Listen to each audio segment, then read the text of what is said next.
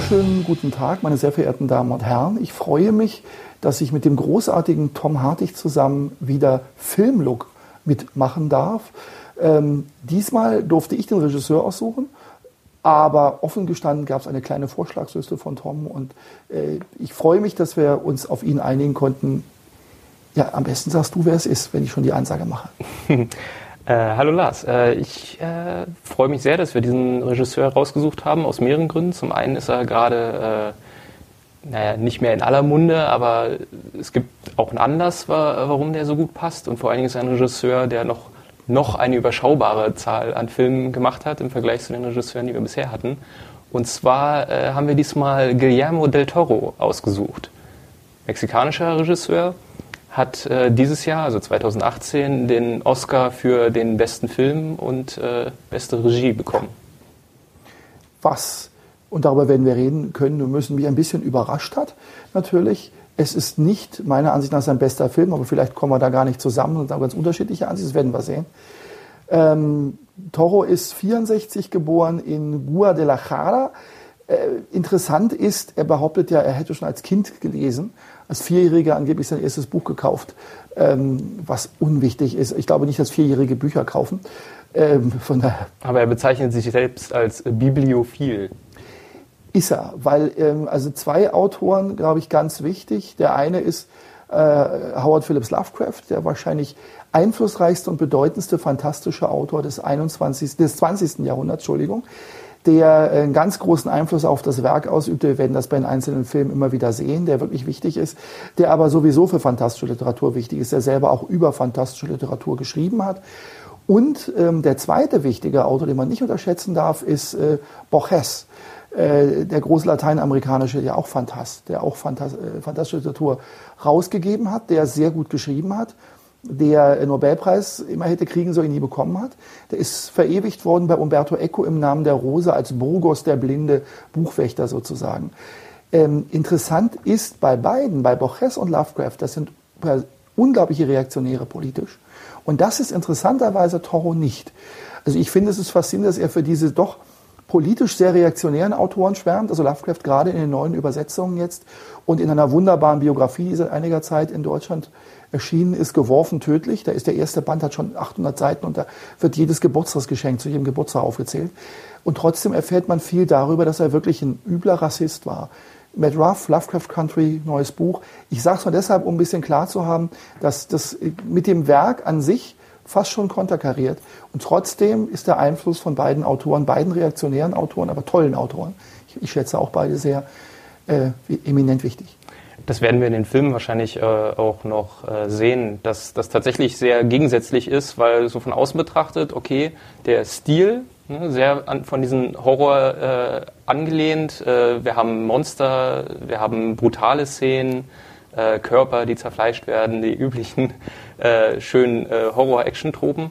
Ähm, und auf der anderen Seite aber eine pazifistische Grundphilosophie, die man den Film anmerkt und die Del Toro halt auch total vertritt. Also dieser totale Gegensatz zwischen den, den Schrecken des Lebens äh, und trotzdem in den Filmen immer so gewandt, äh, dass es eigentlich lebensbejahend ist. Ja, ich glaube ja auch, dass alle Filme, die er gedreht hat, eigentlich Märchen sind. Teilweise auch mit Erzählerstimme, die es auch so einführt. Und das Märchenhafte zieht sich unglaublich durch. Und im Märchen haben wir das Gleiche. Diese Gewalt auf der einen Seite, auf der anderen Seite natürlich auch ähm, im Großen und Ganzen Aufruf zu einer gewissen Friedfertigkeit. Äh, Märchen sollen ja Kinder auch erziehen. Ja, und ich glaube, dass man tatsächlich viel von der ähm, Biografie von Del Toro auch in den Filmen wiederfindet. Er hat wohl nach eigener Aussage eine streng katholische Großmutter gehabt, die ihn teilweise gequält haben soll, ihm als Bestrafungsmaßnahmen so Scherben in die Schuhe gelegt hat, mit denen er dann zur Schule laufen, äh, zur Schule laufen sollte. Der Kette ist er, glaube ich, verprügelt worden, hat er auch mal erzählt. Ja. Also ungute Erfahrungen in der genau, Erziehung. In der Familie und äh, auf der anderen Seite sagt er auch selber, dass äh, er eine ganz spezielle Beziehung zum Tod hat, äh, so wie generell Mexikaner eine besondere Beziehung zum Tod haben sollen, durch die hohe Kriminalität, durch die Bandenkriege. Da werde ich nachher auch noch eine vermeintlich lustige kleine Geschichte zu erzählen haben, äh, die ihm da familiär passiert ist. Ähm, Man ja. darf ja auch nicht vergessen, ähm, dass der Tag der Toten, der ja in Mexiko sehr stark gefeiert wird, wo ja auch Tote eine Rolle spielen. Also Tod ist ja etwas, was wir in Mexiko und in Lateinamerika, in großen Teilen Lateinamerikas anders ähm, akzeptiert wird als hier. Es ist auch ein Grund zu feiern. Es ist nichts Schlimmes. Es ist immer so, es hat auch was mit, du wirst sowieso wiedergeboren, alles wird gut. Es hat das Katholische, dieses tief katholische gemischt, aber auch mit, mit ähm, sage ich mal, anderen, anderen Glaubensformen. Und dadurch ergibt sich sowas. Also wenn die so ein Totenbrot essen oder Skelette, die Kinder damit schon spielen. Also Tod hat dort nicht nur wegen der Gewalt in Mexiko, die sichtbar ist, eine Bedeutung, sondern eben auch tatsächlich, weil es anders gefeiert wird. Und man merkt es ihm auch an. Tod ist nie endgültig. Tod ist etwas, was äh, ja einen Abschnitt darstellt. Das werden wir wahrscheinlich in seinem ersten großen Kinofilm dann auch gleich behandeln können. Aber bevor wir dazu kommen, ähm, willst du bestimmt wieder über seine äh, Kurzfilme sprechen oder dass er, wie er eigentlich angefangen hat, zum Film zu kommen. Die wir aber beide nicht kennen. Geometria und Donja Lupe sind zwei Kurzfilme und dann gibt es eine äh, Ora Makadeda, eine TV-Serie. Ich gestehe, alles drei habe ich nicht äh, gesehen. Ich auch nicht, aber das Interessante ist, wenn man so sich ein bisschen beliest über, über die Hintergründe von Del Toro, äh, dass er scheinbar mit sehr großem Engagement sich in die äh, Filmindustrie reingearbeitet hat. Äh, das liest sich ganz lustig auf Wikipedia, dass er quasi die äh, Filmschule, die er besucht hat, wo er Drehbuch schreiben und Regie gelernt hat, selber mit begründet hat. Und das will schon was heißen. Ich will lernen, wie man Filme macht, also gründe ich meine eigene Schule, um mir dann, keine Ahnung, Lehrer einzuholen, äh, die das mich unterrichten. Beim ersten Film, das Special Effects Studio, gründet er dann gleich selber. Er wird dann selber Maskenbildner. Was ich faszinierend finde. Das heißt, er hat sich auch mit allen ähm, Teilen der, des Filmemachens beschäftigt. Also das muss man auch bei ihm im Kopf haben, dass er jemand ist, der äh, sich mit Kamera, mit Drehbuch, mit, mit, ähm, mit allem auskennt. Und das spricht ja auch dafür, dass er, so wie einige der anderen Regisseure, die wir jetzt schon behandelt haben, auch eher ein Autorenfilmer ist. Ja. Der halt, äh, wenn der einen Film macht, äh, ist das halt meistens sein Ding, was er, wo er selber das Drehbuch geschrieben hat oder zumindest mitgeschrieben hat und quasi eine bestimmte Vision hat, die er als Regisseur dann auch umsetzt. Und manchmal kann er das mehr machen und manchmal weniger. Kommen wir auch noch zu. Da werden wir auch dazu kommen. Ich finde auch, es hat äh, Auf und Abs in seiner Filmkarriere. Es gibt Filme, die ich auch wirklich nicht so gelungen finde, äh, wobei er ein Mindestniveau niemals unterschreitet. Also er hat, und das ist schon sehr hoch, also er ist einfach, ähm, er ist gut und man merkt auch, er ist überlegt, er weiß, was er tut. Da muss man auch dazu sagen, neben der Literatur kommt auch Comic mit dazu. Äh, diverse Comiczeichner, wir werden natürlich kommen auf Mike Mignola, mit dem er ja die Hellboys zusammen, aber auch den zweiten Blade, also Blade 2 mitgemacht hat. Aber auch beispielsweise einer wie Jiménez, das ist ein spanischer Comic, den ich zuerst verwechselt habe, weil es gibt zwei Jiménez, hat man von Jiménez hat gesprochen.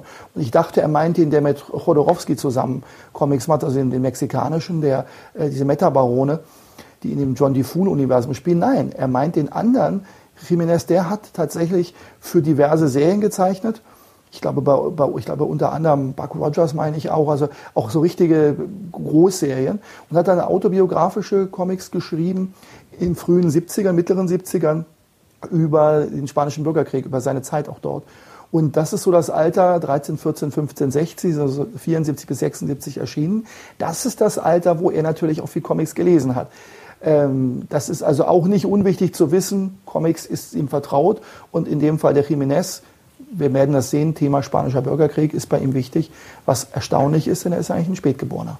Genau, zunächst einmal äh, bleibt er aber bei dem Thema äh, Tod und auch Wiedergeburt, wie du es vorhin hattest. Nämlich 1993 äh, kommt sein Erstlingswerk in die Kinos. Äh, laut Wikipedia äh, der bis dahin teuerste mexikanische Film überhaupt. Im Vorgespräch äh, hast du das schon ein bisschen in Zweifel gezogen. Es gibt einfach meiner Ansicht nach durchaus teurere Filme, die älter sind. Ich denke mal, es war so über die Zeit nachprüft, was ist da wirklich an Geld geflossen, mhm. glaube ich, dass zum Beispiel Robinson Crusoe mindestens genauso teuer war. Denn Kronos ist ein preisgünstiger Film. Er ist nicht wirklich, er sieht gut aus, hat einen tollen Look. Ich muss sagen, er ist für einen nicht ganz Erstling, aber doch eigentlich ersten Langfilm sehr gelungen. Genau, zumal äh, Del Toro da, glaube ich, so Mitte 20 ungefähr war, als er den gemacht hat. Äh, genau, du hast den Titel gerade schon genannt, äh, Kronos. Im Original La Invention de Kronos. Also ich nehme an, die Erfindung der Zeit. Aber mach ihn nicht Mitte 20. Der Film ist von 93, er ist 64 geboren. Er ist schon fast 30, als okay, den Film dann, macht. Dann Ende 20. ja, was ich will. Aber auf jeden Fall äh, äh, beeindruckend äh, für einen Regisseur, wobei Regisseure ja meistens so in dem Alter ungefähr anfangen. Ähm, mit einem Haupt, ja, mit Hauptdarstellern, die äh, auch vermehrt noch später in seinen Filmen vorkommen werden. In der Hauptrolle äh, Federico Lupi, ähm, ein älterer argentinischer äh, Schauspieler, der zu dem Zeitpunkt aber schon äh, relativ bekannt war, mhm. zumindest in seinen Kreisen. Und äh, dann wahrscheinlich dem internationalen Publikum eher bekannt äh, Ron Perlman, der eigentlich bis heute in Del Toro-Filmen immer mal wieder auftaucht. Ja, ich glaube, äh, Perlman ist da ganz, äh, eine ganz wichtige Figur. Und es tauchen, um das zu sagen, wie ich finde, extrem wichtige Motive schon auf, die sich durch alle Filme ziehen werden. Das eine ist dieses Maschinenmotiv, und zwar Aufziehmaschinen. Das hat er unglaublich gerne. Also Ur Uhrwerke im weitesten Sinne. Zahnräder. Zahnräder, ganz genau, spielen eine unglaublich große Rolle. Auch hier. Und ein Insekt in diesem Gegenstand, der übrigens, die Erfindung finde ich unheimlich originell. Äh, das ist ein Gerät, das sozusagen Blut absaugt und sehr komplex funktioniert, eben wie eine Spieluhr fast. Und da drin sitzt halt ein Insekt, das wir nie zu sehen bekommen, also nur in Teilaspekten, das wir nur erahnen können.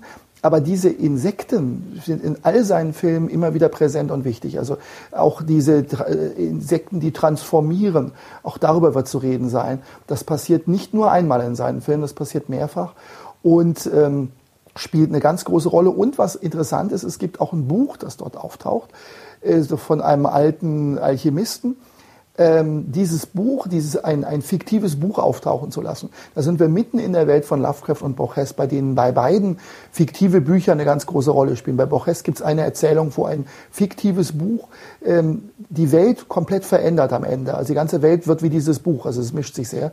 Und bei Lovecraft gibt es ja, wir kennen alle Necronomicon, dass es so nicht gibt. Also es ist auch hier ein Buch, das daran erinnert, ein erfundenes Buch, über den Umgang, wie man also eine Gebrauchsanleitung eigentlich für diesen Käfer-Maschinen-Bug. Äh, faszinierendes Gerät. Genau, also Del Toro vermischt hier in dem Film quasi so klassische Vampir-Mythen quasi und gibt dem einen neuen Spin. Ne?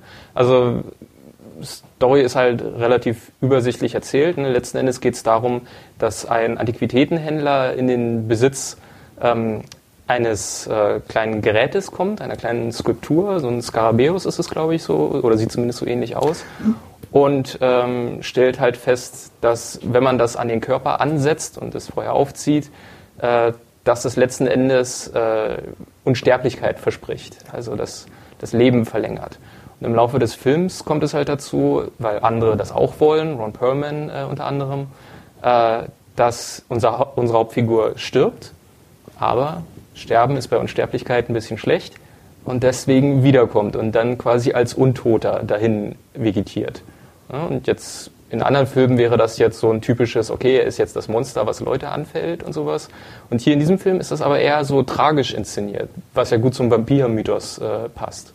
Ja, dass er äh, versucht, dem auf den Grund zu gehen. Er hat dann noch eine kleine Enkelin, ähm, die er immer dabei hat, äh, zu der er ein gutes Verhältnis hat, die ihn dann bei sich auf dem Dachboden in der Spielzeugtruhe versteckt quasi. Äh, das ist übrigens ein ganz wichtiges Motiv, auch das immer wieder in seinen Filmen auftritt, Kinder. Und zwar der Blick der Kinder auf die Erwachsenen. Es ist, zieht sich durch. Also vieles wird, es gibt bei Hellboy eine Szene, wo Hellboy sein Beziehungsproblem mit einem kleinen Jungen diskutiert, was faszinierend ist. Und Hellboy ist ja selber eigentlich auch noch, wir werden darauf kommen, ein Kind.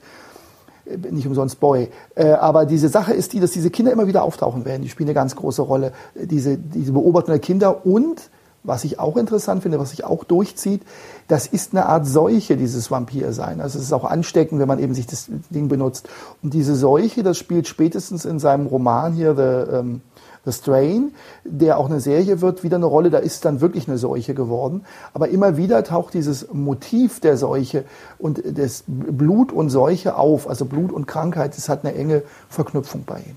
Genau, und dieses äh, Kinder- und Monstermotiv ist ja auch eigentlich typisch für Märchen. Ja. Hm? Das ist ja bei berühmten Frankenstein-Filmen die berühmte Szene, wo das Kind dann nachher im Wasser landet, die ja geschnitten werden musste, weil das eben auch ein kindlicher Umgang ist. Die Monstren sind ja oft auch kindlich. Bei Hellboy haben wir das ganz deutlich, dass der ein Kind ist und es ist sichtbar, aber völlig richtig. Hm. Naja, jedenfalls Kronos äh, großer Erfolg äh, damals, äh, sehr, hat sich sehr viel rumgesprochen, sehr viel positive Kritiken bekommen. Das war dann quasi die Einladung für ihn, äh, in Hollywood einen Film machen zu dürfen. Aber er war zwar bekannt, aber es ist tatsächlich so, in Deutschland lief er auch im Kino nicht wirklich erfolgreich. Es gibt eine sehr lausige DVD-Veröffentlichung, was schade ist.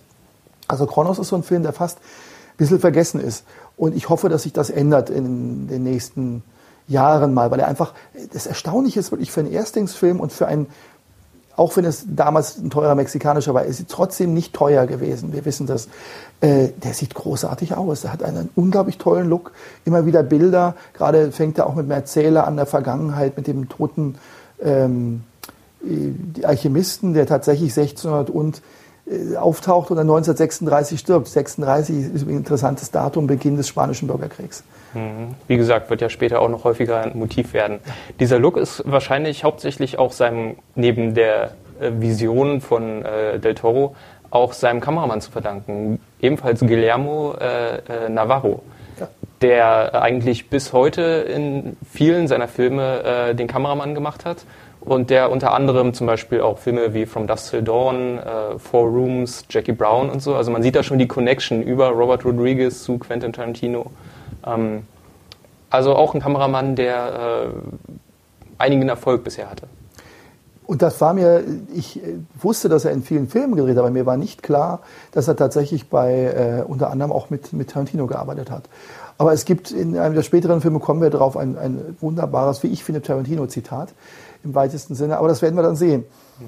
Ähm, ja, wollen wir weitergehen zum nächsten Film?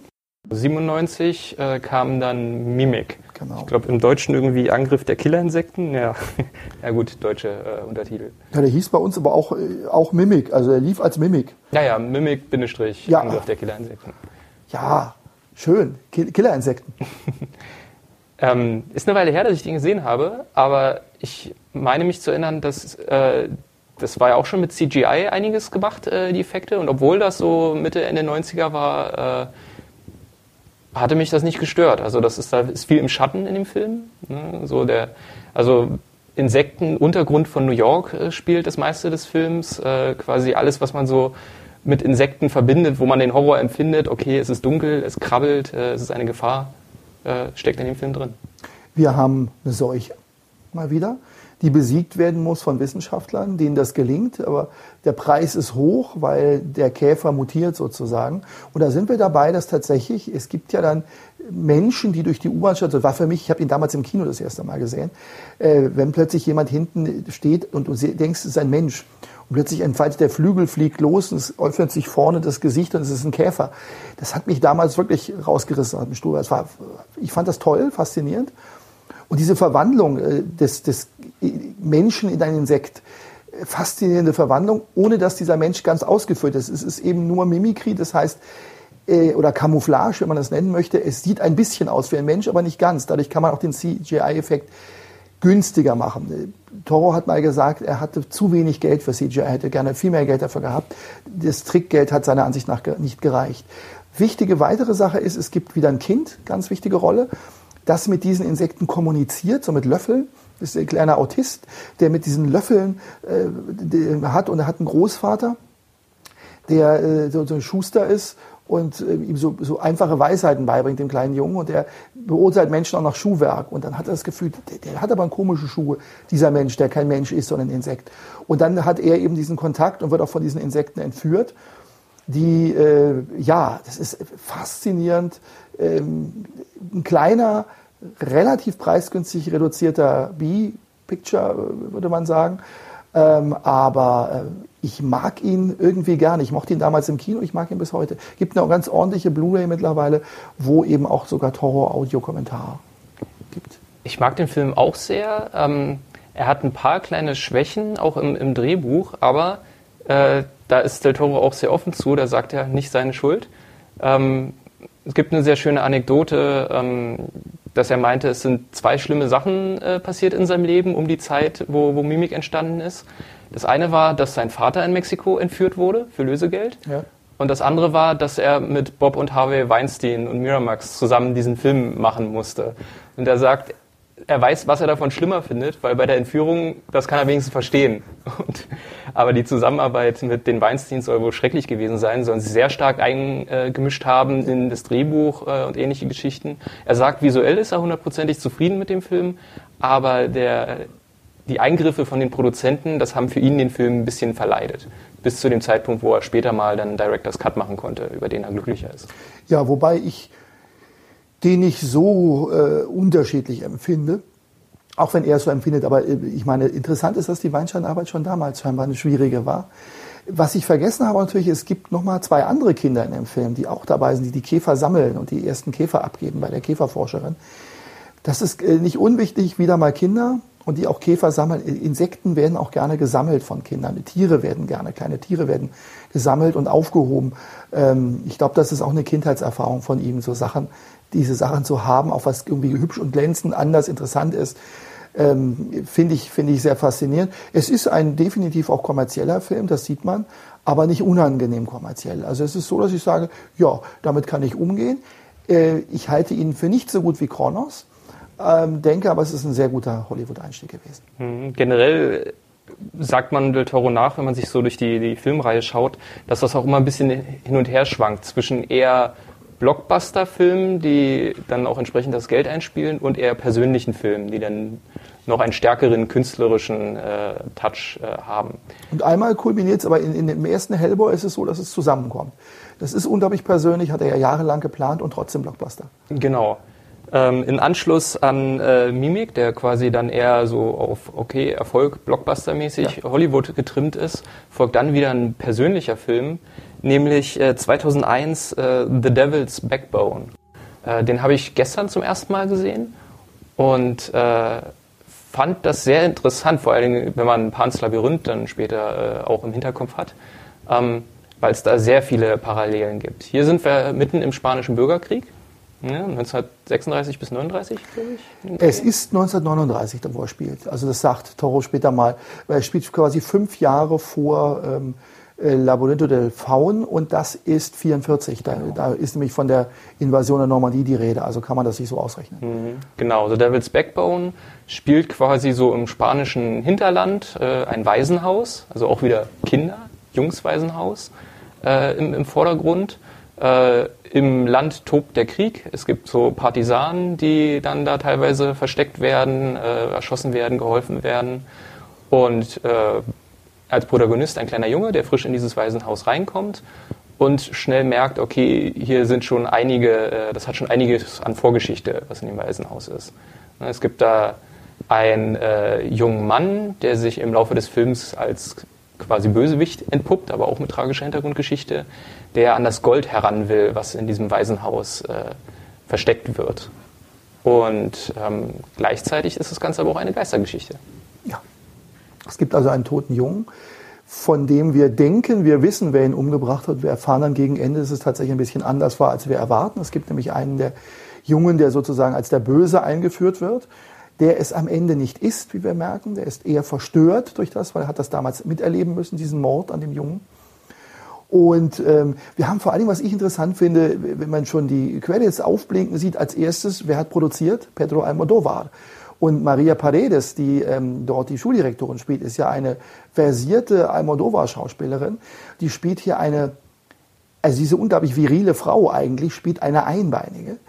Das macht sie großartig und dieses, dieses Bein, was sie hat, da sind wir wieder in der Zahnradgeschichte und dem, dem Schrauben. Äh, das ist, ein, das ist ein, ein, ein, ein kleines Wunderwerk der Technik. Am Ende sind sogar die Goldbarren da untergebracht in, einem, äh, in einer Öffnung. Äh, das ist also wirklich wie, wieder so ein Wunderwerk, was da auftaucht, ein technisches. Und äh, sehr faszinierend ähm, äh, gemacht, toll von ihr gespielt, die äh, sehr liebevoll äh, eigentlich ist zu den Kindern. Ähm, die Frauen sowieso liebevoll mit den Kindern. Also Frauenbild ist ganz wichtig bei ihm immer recht positiv, so weil man merkt, die Vatererfahrung war schwierig. Und auch hier wieder gibt es äh, einen guten Vater, nämlich den äh, Doktor, der wieder vom gleichen gespielt wird, der schon uns beim ähm, Kronos, den Vampir, also wieder genau, Federico Lupi, Federico Lupi ja. wieder dabei gewesen in der Rolle. Und ähm, das ist toll gespielt. Es ist mein, muss ich sagen, mein Lieblingsfilm eigentlich von, von Toro. diese, weil, weil er das fantastische Element ist da mit dem Geisterjungen. Es wird nicht zu mächtig und überstrahlt nicht alles. Ähm, es wird an, es gibt das Wasser übrigens da, auch das Wassermotiv immer wieder wichtig. Spätestens wenn der Film The Shape of Water heißt, wissen wir, Wasser spielt eine Rolle. Auch visuell sehr starke Parallelen zwischen den beiden. Ja. Da kann man auch sagen, das sind definitiv Parallelen, weil so wie Shape of Water dieses, dieser Fischmensch im Wasser ist, ist es hier dieser Geist, der an und in diesem Wasser lebt. Das heißt, man muss ihm am Ende, so viel kann man ja verraten, den jungen Mann, den Bösen zuführen. Bringt ihn mir doch, sagt er, bringt ihn mir. Und es gibt eine Bombe, die mitten im runtergefallen ist in der Nacht, in der dieser junge Geist, der jetzt als Geisters erschlagen wurde, die ist einfach nur da. Es wird behauptet, sie ist entschärft, das wird aber nie geklärt, ob sie es ist oder nicht. Die ist als in gewisser Weise als ständige Drohung da. Und ähm, finde ich faszinierend, diese, diese Bombe, die ein Spielzeug ist, wo man gegenklopft, die auch Antworten gibt, ein Echo gibt, scheinbar zu, fast zu sprechen scheint. Ja, von der Vergangenheit so. Ne? Es ja. ist eine ständige Erinnerung daran, an eine Gewalttat, äh, eine böse Tat, die in der Vergangenheit äh, stattgefunden hat, die aber immer noch sozusagen verbleibt an diesem Ort. Wie der Geist. Also im Grunde ja. genommen, eine unheimliche Parallele. Du hast recht, der Ärzte, sehr gut. Äh, das ist genau das. Also beides begegnet sich da, beides aus der Vergangenheit, was nicht loslassen kann. Der Geist kann ja auch nicht loslassen im weitesten Sinne. Und wir haben wieder, äh, wie auch bei Kronos schon, äh, so dieses Motiv, ähm, das wahre Monster ist nicht äh, das offensichtliche Monster, der Geist in dem Fall, sondern der Mensch, ne? der davon zeugt, äh, von den menschlichen Untiefen, die es so gibt. In dem Fall dann die Gier nach Gold. Toro hat auch gesagt, der Darsteller, der sowieso schon attraktiv ist des Bösen, der musste sich noch mehr, äh, der musste also ins, äh, die Muskeln stählen und sollte noch attraktiver aussehen, damit er wirklich richtig total, dass es verständlich ist natürlich, dass die beiden Frauen des Films in ihn verliebt sind und gleichzeitig er erstmal diesen schönen Eindruck hat und dahinter eben noch verfault. Also es gibt Bilder auch, wo ein Apfel aufgehoben wird, der unten verfault ist. Das ist im Grunde genommen das Bild, was nochmal auf ihn ähm, definitiv auch verweist. Ähm, und, und das zeigt, dass das. Und wir haben wieder Literatur. Der Junge bringt Literatur mit rein, der äh, Waisenjunge unter anderem, äh, Graf von Monte Cristo, da sind wir wieder bei Camouflage. Da ist es wieder ein Mensch, der unter einem anderen Namen, der, der, der Doktor fragt ihn, wie weit bist du denn schon? Gräbt er sich schon aus? Na, er hat den AB gerade kennengelernt. Ah ja. Und da wissen wir ja, ähm, er entkommt und wird dann ein anderer, eben der Graf von Monte Cristo wird aus Edmond Dantes. Und da haben wir wieder so eine Verwandlung, Umwandlung, Transformationsgeschichte, auch wieder ein Prozess, der eine Rolle spielt. Man ist nicht der man ist oder ist man es doch. Ähm, nicht unklug, also einfach richtig klug. Man merkt, der Mann liest viel und es kommt in dem sehr gut raus. Ja, es ist eine tragische Geschichte, auch selbst der, der Bösewicht ist nicht einfach nur so böse und einfach nicht nur gierig, sondern bekommt auch eine tragische Hintergrundgeschichte. Er wird eingeführt, noch relativ fast, als könnte er der Held der, der Geschichte sein. Ne? Jung, attraktiv, äh, seine Frau auch. Sie haben Pläne, sie wollen äh, heiraten und dann fliehen in ein anderes Land. Ich glaube, Portugal äh, wollen sie, nach Lissabon oder so. Mhm. Ähm, und dann fängt er an, äh, immer böser zu werden, weil man ihn sieht, wie er nach dem Gold sucht. Man hat aber auch die Momente, wo er quasi, er ist selber ein Waisenjunge, der dort äh, aufgewachsen ist, äh, der so ganz träumerisch dann ein Foto von sich und seinen Eltern findet, die er nie kennengelernt hat. Ich glaube, es ist nur sein Vater drauf zu sehen, äh, also nicht beide Eltern. Okay, aber auf jeden Fall äh, merkt man, okay, das ist nicht einfach nur ein böser Mensch, sondern er fühlt sich auch ausgenutzt. Ne? Du hast vorhin erwähnt, dass er ja mit der Direktorin zum Beispiel schläft. Ja die eigentlich eher ein liebevolles Verhältnis zu diesem Arzt, Doktor, Lehrer, wie auch immer mhm. hat. Ähm, und der langjährige Waisenjunge muss quasi so als äh, Fleischesbefriedigung so ein bisschen herhalten und fühlt sich dadurch auch ausgenutzt. Und äh, vergiss nicht, es gibt noch ein zweites Foto, das ihn zeigt, ganz alleine. Und dann steht auch ein Text dazu da, dass er sozusagen ganz alleine war als Kind. Also mehr als einsam, auffallend einsam. Also es gibt, das ist ein sehr schön literarischer Text. Ähm, und das macht es aus. Und das ist, zeigt nochmal diese, diese komplette Einsamkeit dieses Bösen. Er ist ganz alleine. Egal wie viel er vorgibt zu lieben, die junge Frau gibt er vor zu lieben, die Direktorin, da ist er tatsächlich auch nur Mittel zum Zweck, weil sie hört den Gedichten zu vom Doktor von der anderen Seite der Wand und er hört ihr zu, wie sie mit dem äh, mit ihm schläft, mit dem jungen Mann, weil er selber das nicht kann. Und das thematisiert der Junge dann irgendwann auch und sagt auch, mein, ich, ich bin hart, das kann er nicht und du brauchst das. Und das ist schon, äh, ähm, heftig. Er sieht sich eben auch nur als das Werkzeug.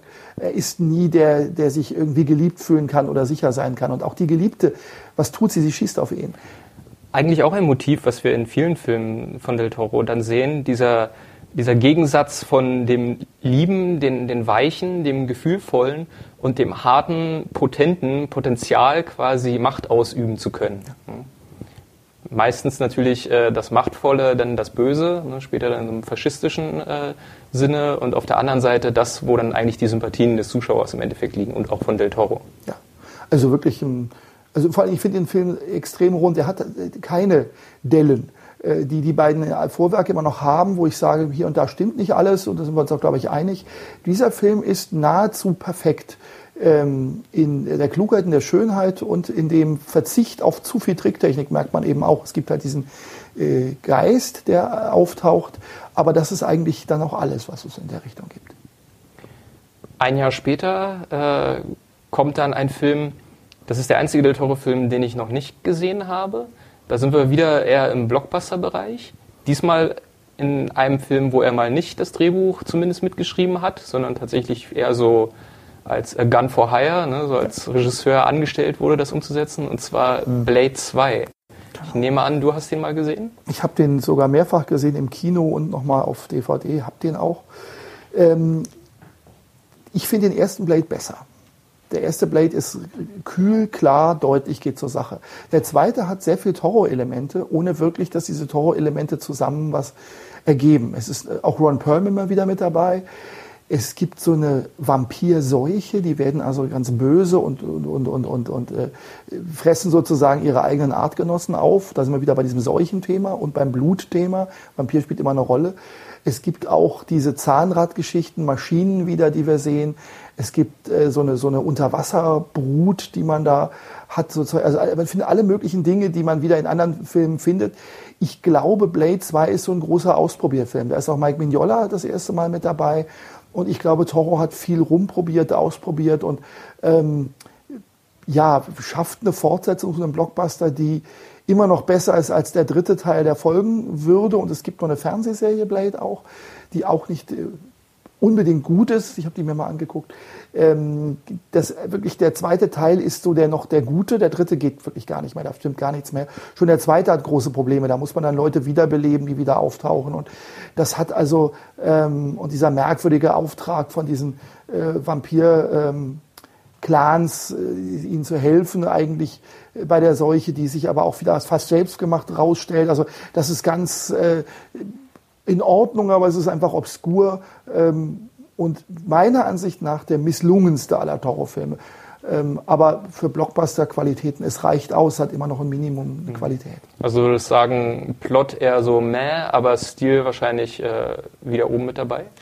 Nicht ganz, weil ich finde, da ist CGI zu mächtig und auch nicht wirklich gut. Mhm. Das ist in Ordnung. Also ich finde es so, ja, es ist irgendwie ein bisschen schwammig. Ich finde viele Bilder schwammig und war von einigen Bildern, wo ich ein bisschen enttäuscht auch. Ähm, es gibt auch so eine Höhlenlabyrinthe wieder, auch das spielt ja immer eine Rolle, dieses Labyrinthe schon in Höhlen reingehen, haben wir auch hier. Ähm, das macht er gerne. Ähm, da gibt es sowas auch. Aber dadurch, dass diese Blade-Figur ja vorgegeben ist, auch in ihrer Art, sind nicht viele Chancen, die er hat. Also es ist, es ist schwer, äh, schwer, das äh, besser zu machen. Das ist in Ordnung, es ist ein ordentlicher zweiter Teil. Aber der erste ist für mich vielleicht vom Look her, weil er dieses Kühle hat und dadurch mich beeindruckend. Diese Kühle fehlt, er macht die Bilder wieder wärmer, was er ja gerne hat, wärmere Bilder auch zu machen, wärmere Aufnahmen. Und das finde ich, ist nur so genau. Ein bisschen hat es mich fast, wenn man das Unsägliche ähm, hier mit, mit Vampirfilmreihe ähm, Underworld erinnert. Also es ist so eine mhm. Mischung aus Underworld und seinen anderen Werken und von daher so mittelmäher. Okay, aber vielleicht hat er ja da äh, ein bisschen üben können für sein Herzensprojekt, was dann zwei Jahre später kommen sollte. Mit Ron Perlman in der Hauptrolle, äh, diesmal äh, Hellboy. Hm, der Teufelsjunge, der aus der Hölle geholt wird, mit äh, Amerikanern aufwächst und dann später in einem in einer Spezialabteilung des, der Regierung quasi ähm, unter dem Radar Dämonen jagt und Übersinnliches. Das klingt, wenn man das hört und wie du es auch zusammenfasst, kacke. Weil man denkt irgendwie an John Sinclair. Aber wenn man es dann sieht, ist es doch ganz anders. Also Hellboy, äh, kurz zur Erklärung, da sind wir bei Mike Mignola, äh, amerikanischer, ist er Amerikaner eigentlich? Ja, ich glaube. Äh, Comiczeichner und Autor, der diesen Hellboy erfunden hat, der wiederum ein bisschen, und da sind wir mitten in der Welt von Lovecraft, sich sehr auf das Lovecraftsche Universum beruft. Und Hellboy wird ja weiter, ist ja fortgeschrieben worden. Also Hellboy, die Serie ist weitergelaufen. Mittlerweile ist Hellboy tot. Also er lebt in der Hölle, in einem kleinen, sie haben ihn in der Hölle aufgenommen, er darf in einem Haus am See am Rand der Hölle leben. Das ist sozusagen das Ende der Figur. Die Serie um diese äh, ähm, Firma sozusagen, also dieses, dieses, dieses Büro ist weitergegangen. Also Abe Sapien, der Wassermensch, der auch im Film eine große wichtige Rolle spielt, ist weiterhin dabei und auch die ähm, Feuer machen könnende Freundin von Hellboy, deren Namen ich immer vergesse. Liz, gespielt Liz. von Selma Blair.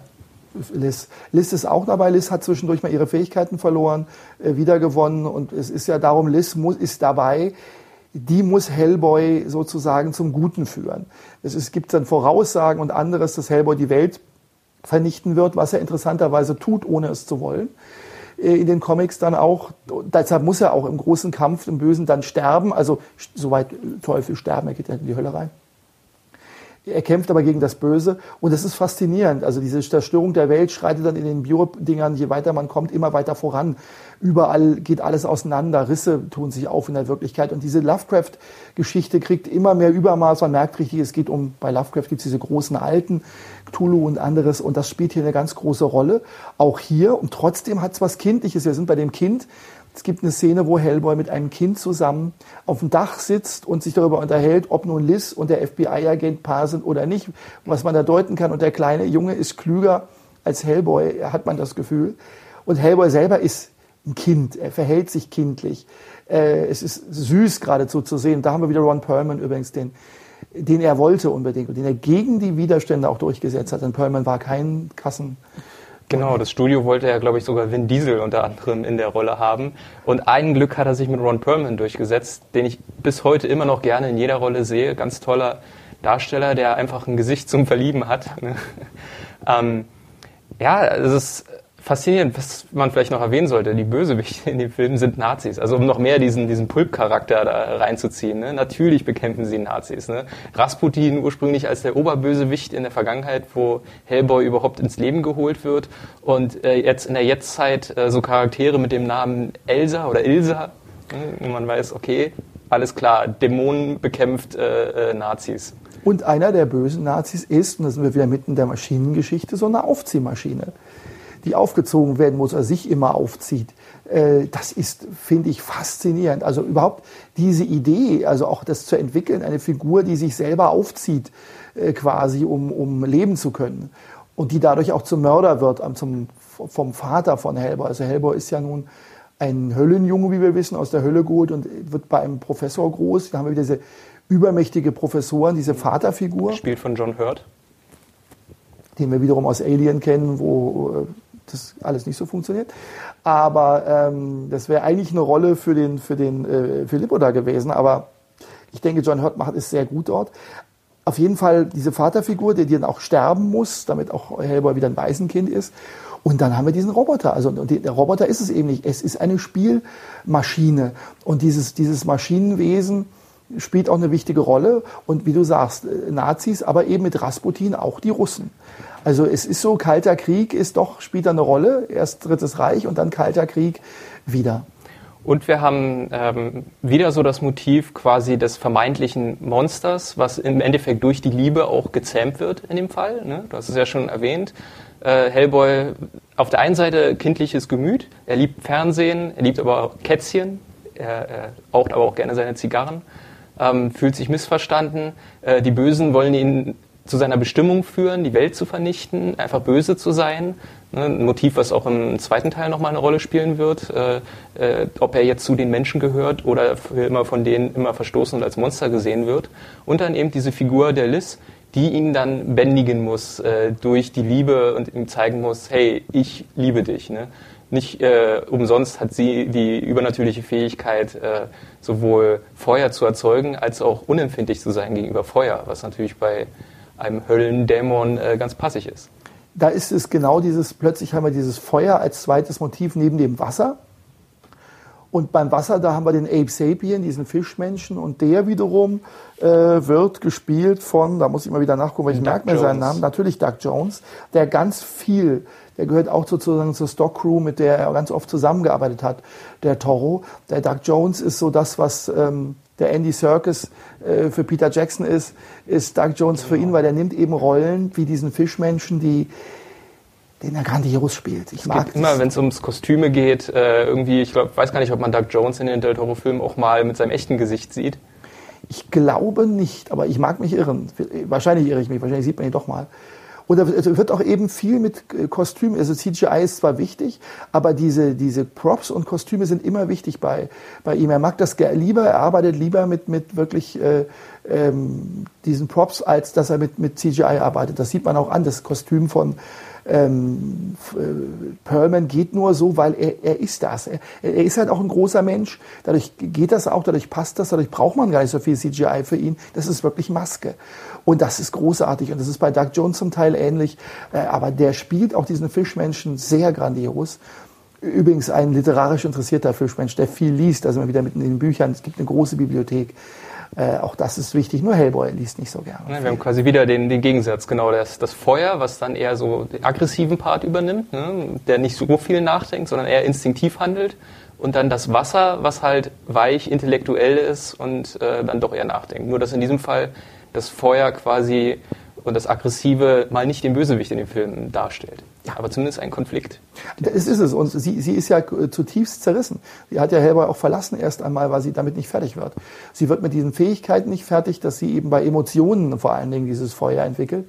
Sie hat Angst vor Emotionen und das ist dann später die Lösung. Das hilft dann auch ähm, plötzlich, dass sie diese Emotionen dann doch loslassen kann. Die kann sie aber nur bei Hellboy loslassen, weil er der einzige Mensch ist, wenn sie ihre Emotionen loslässt, das Feuer, der es überlebt. Das heißt, der, der FBI-Agent, so sehr sie ihn liebt, sie wird nicht zu ihm kommen können, weil die letztendliche Emotion, die größte, wird ihn verbrennen.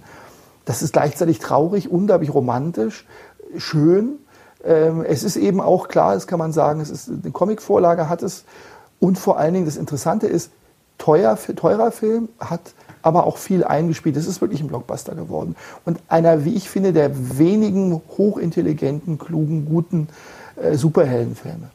Und vor allen Dingen muss man bedenken, es gibt da auch ein Motiv, was äh, in vielen Filmen von Del Toro vorkommt, äh, auch in Shape of Water. Und das wurde dem dann zum Vorwurf gemacht, so als dass das der Zeitgeist wäre, nämlich das Motiv, dass äh, wir im Grunde eine Gruppe von Misfits haben. Ne? Also Leute, die nicht in die klassische Gesellschaft passen und die sich dann gegen die Widerstände der, der Welt quasi äh, ähm, wehren. Ne? Das ist so ein bisschen wie bei X-Men auch, ne? wo dann diese, ähm, äh, diese Analogie zur, zur Homosexualität in der Gesellschaft äh, aufgezogen wird. Ne? Leute, die nicht so richtig reinpassen und die irgendwie ihren Platz finden müssen in der Welt. Und äh, nebenbei auch dann auch trotzdem auch auf einen klassischen Horrorfilm wieder sich bezieht. Hier ist es Creature of the Black Lagoon mit dem äh, Wassermenschen oder dass eben dieser Ape Sapien in der Persönlichkeit wird. Dieses, dieses Wassermonster bleibt ja bei Jack Arnold ähm, ein, ein diffuses Monster, das einfach nur die Frau sieht, oh Frau toll, will ich haben und nie diesen Halbwesencharakter bekommt, wenn Ape Sapien ist hochintelligent. Der würde nie einer Frau hinterher schauen in dieser Art und Weise. Der ist das Monster, das eben auch Menschen, das ist vollkommen richtig von diese Misfits, diese ganze Monster, Außenseiter, Einzelgänger, und diese Einsamkeit zieht sich halt durch, diese, die sich dann aber als Gruppe immer zusammenfinden, die Außenseitergruppe. Ein faszinierendes Motiv, das sich ja durch die Literatur immer wieder zieht und dann zusammen schafft man etwas und schafft es auch jemanden zu besiegen. Das ist, haben wir ja bei den weisen Jungen, die in Devil's Backbone genauso das schaffen, äh, wie es eben die Hellboy-Mannschaft schafft. Also da haben wir auch diese scheinbaren Außenseiter, die alleine nur funktionieren, aber plötzlich dann, wenn es drauf ankommt, auch als Gruppe gemeinsam funktionieren können mit den unterschiedlichen Fähigkeiten von jedem, kommt man zu einem Ergebnis. Hm. Ja, und nach diesem persönlichen Projekt, an dem er jahrelang an Vorbereitungen gesessen hat, äh, kommt dann, glaube ich, der Film, der auch auf künstlerischer Sicht quasi dann seinen endgültigen Durchbruch hatte. Ich glaube, das ist für viele Leute so der bekannteste Film von ihm, wo man auch seinen Namen vielleicht mal gehört hat, und zwar Pan's Labyrinth. Kurz erklärt, im Original heißt er äh, Labyrinto del Fauno. Faun, das ist kein Pan. Pan ist ein Gott. Pan ist auch der Hirtengott, der, der griechische. Äh, hier ist es nur ein Faun. Pan deshalb wichtig, weil Arthur, Arthur Machen, äh, englischer Autor, der wiederum Einfluss hatte auf äh, Lovecraft, ähm, The Great God Pan, von dem gibt es einige Pan-Geschichten, Pan, da kommt dann Panik auch. Dieser Gott ist tatsächlich nur ein Faun, also er ist nur ein, eine, ein Halbwesen. Und ähm, das Spannende ist, er taucht auf in diesem Film, er wird wieder mal gespielt von Doug Jones. Und was ich faszinierend finde und was mir beim ersten Mal auch nicht richtig aufgefallen ist, der wird immer jünger, je weiter der Film geht. Der fängt als alter, fast bemooster an und am Ende des Films ist er jung und, und, und völlig moosfrei. Die Haut ist frei, er ist fast schön äh, in dieser überirdischen Größe. Ähm, das ist faszinierend, wie diese Figur sich dort entwickelt. Der ist tatsächlich äh, verändert sich. Und wir haben eine Verwandlungsszene mal wieder da. Es taucht ein Insekt auf, das da lang fliegt. Insekten, Toro, verwandelt sich in eine Elfe. Mhm. Wenn man genau guckt, kann man übrigens im Hellboy in so Glasflaschen am Rand diese Elfen auch sehen. Diese, die, genau solche Elfen wie in, im Pan's Labyrinth, als ob man sie vorausgeahnt hätte schon, die sind in Glasflaschen schon eingesammelt worden irgendwann mal und, und harren da. Also kann man argumentieren, dass das alles im gleichen Universum spielt. Quasi. Es ist alles das gleiche. Hellboy als Fortsetzung von Pan's Labyrinth. Pan's Labyrinth, kurz gesagt, 44 spielt es. Kleines Mädchen, das mit ihrer Mutter ankommt. Der Vater ist tot. Es gibt einen neuen Mann, der hat die Mutter geschwängert und ist ein sehr strenger Offizier. Das, das, er hat immer eine Uhr dabei, der auch herumschraubt. Irgendwer sagt einmal, sein Vater wäre ja sehr tapfer gewesen, hätte damals äh, seinen Soldaten zugerufen, sagt ihm, wer ich war und hat die Uhr weggeschmissen, damit sie am Todesdatum stehen bleiben soll. Und äh, deshalb hat er immer diese Uhr und irgendwann sagt jemand zu ihm, haben Sie die Uhr von Ihrem Vater? Und er sagt, nein, natürlich nicht, ich bin doch nicht sentimental. Dabei hat er die die ganze Zeit dabei. Dieser sehr strenge, böse Vater, mhm. den wir da wieder haben. Interessanterweise finde ich, das ist eine Tarantino-Parallele für mich, wo es diese Szene gibt in ähm, ja. Pulp Fiction. Diese Uhr hat ein Vater in seinem Arsch getragen über die vielen Jahre. Nimm sie in Ehren, das ist die Uhr deines Vaters. Äh, Bruce Willis äh, als diese Figur und da er ja der Kameramann mindestens mit ihm gearbeitet hat und er es sicherlich auch kennt, ist es nah dran. Nur hier wird eben ein zwangsgestörter Neurotiker daraus, der ganz am Ende diese Uhr ebenfalls wegschleudern und sagt dann zu der Frau, mit der er spricht, vom Widerstand, tja, äh, sagt meinem Sohn, wer ich war äh, und wie ich gestorben bin. Und sie erschießt und sagt, er wird nicht mehr erfahren, wer er sagt erst zu ihm, er wird nicht mehr erfahren, wer sein Vater war. In dem Moment siehst du, dass er stirbt, dann muss gar nicht mehr erschossen werden. Mhm. Er wird dann erschossen, aber er ist vorher schon tot. Genau, aber primär wird die Geschichte eigentlich aus der Sicht eines kleinen Mädchens erzählt, Ophelia. Und äh, wir haben hier wieder quasi ein Märchen, was äh, als ein bisschen als Realitätsflucht gilt äh, für das Mädchen zu den Schrecken des realen Lebens. Ne? Sie kommt da an, ist so eine alte Mühle, die da umfunktioniert wurde von den Militärs, die dann noch hinterbliebene Partisanen, glaube ich, im, im Land so, so jagen, irgendwas mhm. in der Richtung. Und ähm, während, wie gesagt, dieser, dieser Hauptmann ein quasi ein wahres Monster ist äh, zu allen Menschen in seiner Umgebung äh, und Ophelia da wie so ein Störfaktor quasi ist, äh, flieht sie quasi in diese Märchenwelt und besucht halt nachts diesen Faun, erweckt ihn und bekommt drei Prüfungen. Ne? Typisch Märchen, drei Sachen müssen erledigt werden. Und dann wird das so parallel erzählt, was quasi im, in der Mühle und im echten Leben passiert und dann jeweils, wie sie diese fantastische äh, diese fantastischen Abenteuer erlebt, die sich meistens hinter Baumstümpfen irgendwie verstecken, so das Mystische, was unterirdisch ist. Ihr wird auch eine Geschichte erzählt, äh, dass es früher eine Prinzessin gab im Feenreich äh, und die aber dann in die Menschenwelt gegangen ist und sie muss jetzt quasi beweisen, dass sie es noch wert ist, wieder in diese Welt zurückzukehren. Sie ist diese Prinzessin und das Interessante ist, sie schafft keine der Prüfungen. Das ist faszinierend. Sie versagt bei allen Prüfungen und trotzdem wird sie am Ende aufgenommen. Also die Anfangsszene ist ja fast die Schlussszene. Man sieht ein Mädchen scheinbar sterben. Ähm, sie stirbt auch, und da sind wir wieder dabei, sie stirbt nicht, sie wird wiedergeboren in dieser Märchenwelt, ist die Prinzessin. Und gerade weil sie gefehlt hat, gewinnt sie. Soll das Kind also opfern, das tut sie nicht. Äh, sie äh, nascht von den Früchten, was sie nicht darf.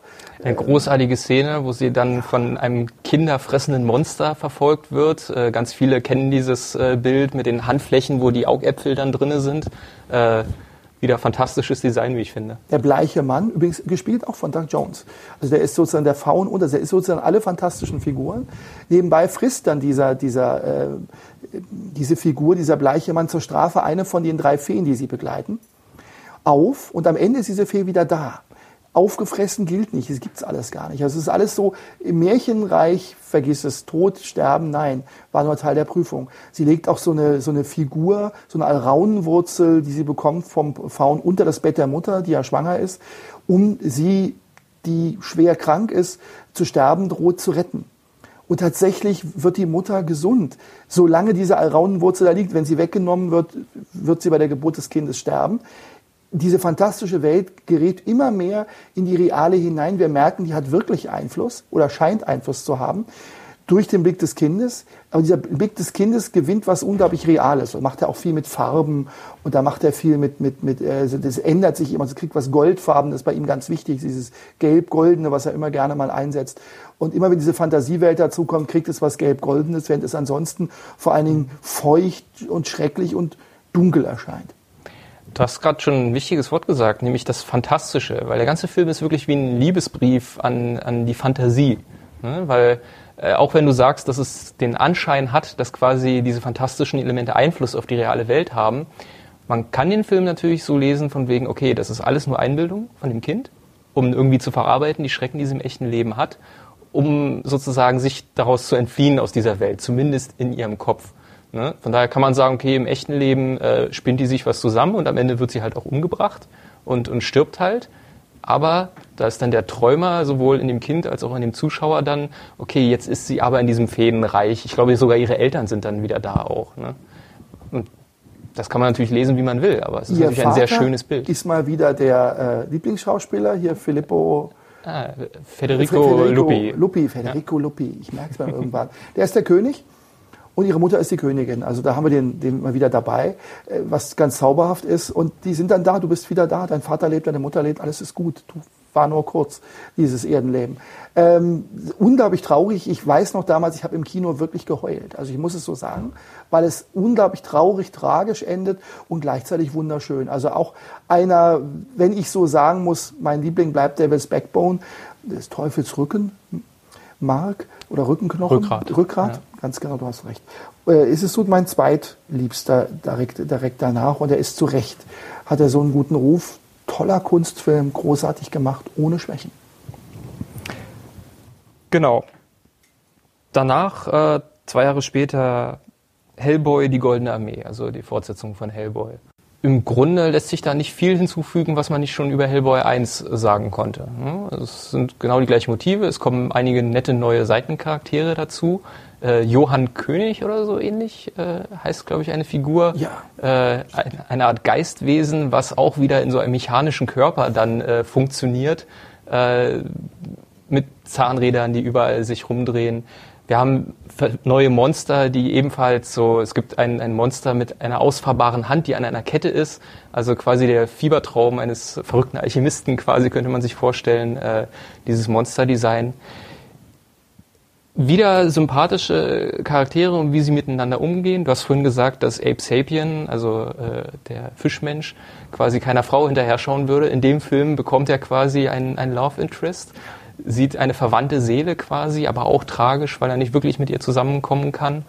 Ähm, ja, eine nette Fortsetzung im selben Stil wie, äh, wie Hellboy 1. Äh, meiner Meinung nach äh, so alle Elemente, die so typisch Blockbuster-mäßig sind, gerade zum Finale hin, wenn so Kampfszenen sind, wo dann auch viel CGI zum Einsatz kommt, das langweilt mich dann, aber überall, wo die Charaktere glänzen können, wo genau diese Qualitäten, die wir jetzt schon herausgearbeitet haben, von Del Toro zum Einsatz kommen, äh, da ist es wieder sehr schön und unterhaltsam.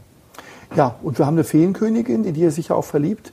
Ähm, wir haben diese Feen, also man hat das Gefühl, man hat, hat, aus allen anderen Filmen auch Sachen zusammengeholt. Es gibt auch Monstrositäten, die erinnern an die in den Pans Labyrinth. Auch gerade dieses Augenwesen, das gibt es dann damit so einem großen knochigen Ding, wo die Augen so am Rand sind, nicht, durch, nicht mit den Händen gezeugt werden, sondern so äh, direkt schon dann da sind und nicht erst gemacht werden müssen. Ähm, das ist großartig gemacht, das macht Spaß. Er kommt meiner Ansicht nach nicht ganz an den ersten Hellboy ran von den Qualitäten. Man hat das Gefühl, eigentlich wird das, ist das serielle Erzählen nicht das von Toro. Ähm, der, es ist ja bis heute dieser dritte Teil, der gemacht werden soll, der nicht kommen wird, wie es aussieht. Die Finanzierung wird nicht stehen. Es soll ein Reboot geben, habe ich jetzt gehört. Mit einem anderen Schauspieler. Mit einem anderen ja. Schauspieler, nicht mehr mit Ron Perlman, was ich für bedauerlich halte, für falsch halte. Ähm, weil das ist tatsächlich so, es bedarf, Perlman war das. Es gibt noch zwei Animationsfilme, muss man sagen, die er produziert hat, ähm, mit, den, mit den Stimmen eben. Da ist auch Perlman die Stimme. Das ist auch die Stimme von Hellboy. Das ist einfach Hellboy. Und alles andere wäre fatal, aber äh, Hollywood macht ja immer gerne, wenn man hofft, es melken zu können. Die äh, Kuh melkt man sie, also werden sie es tun. Ähm, der Film ist gut, aber nicht überragend, der ist in Ordnung. Er hat teilweise sehr schöne Schauwerte, weil sie quasi ihre eigene kleine Star Wars Cantina-Szene haben mit dem Trollmarkt, äh, so eine Art Untergrundmarkt, Schwarzmarkt würde man im normalen Leben sagen, wo sie quasi in ein Reich eintreten, was einfach voll ist mit Kreaturen. Da konnten sie sich richtig austoben, hunderte von Figuren, die ganz absurde äh, Designs haben. Also sich da einfach nur satt zu sehen an den Kostümen, äh, ist schon eine Freude. Und dieses Unter, sind wir wieder bei dem Unterirdischen, was er gerne hat, dass man unter die Erde gehen muss, um zu etwas zu gelangen. Also die Schätze liegen unter der Erde, das Leben, das eigentliche Leben ist unter der Erde, unter der Oberfläche. Oberfläche ist immer nur das, was es zu sein scheint, ist es aber anders. Und wir sind mitten in den Universen auch wieder von Lovecraft natürlich mit drin, von den, von den Figuren her. Und ähm, faszinierend, ähm, natürlich faszinierend gemacht. Ich war auch begeistert, aber der erste war für mich ein Hammer, der zweite Hellboy ist in Ordnung. Sie haben auch dieses tolle äh, Gerät, diese Devices von wegen so einer Art Brille, die aufgesetzt wird, um dann quasi das wahre Leben zu sehen. Erinnert so ein bisschen an äh, äh, Sie leben von äh, Carpenter. Ne, dass man auf der Oberfläche ist das da eine alte freundliche Dame und wenn man dann das, äh, die Brille aufsetzt, sieht man, okay, das ist ein Troll ne, der gleich kurz davor ist, eine Katze zu fressen, was natürlich Hellboy nicht so sehr gefällt. Das sind wir auch wieder mit dem Blade-Universum, wo wir ja auch nur äh, mit besonderen Fähigkeiten diese, diese Zeichen sehen können, die überall Vampirzeichen, die angebracht sind. Also man erkennt sich untereinander, äh, wenn man sich kennt. Und wenn man sich nicht kennt, dann sieht man das eben nicht. Und das haben wir hier wieder auch.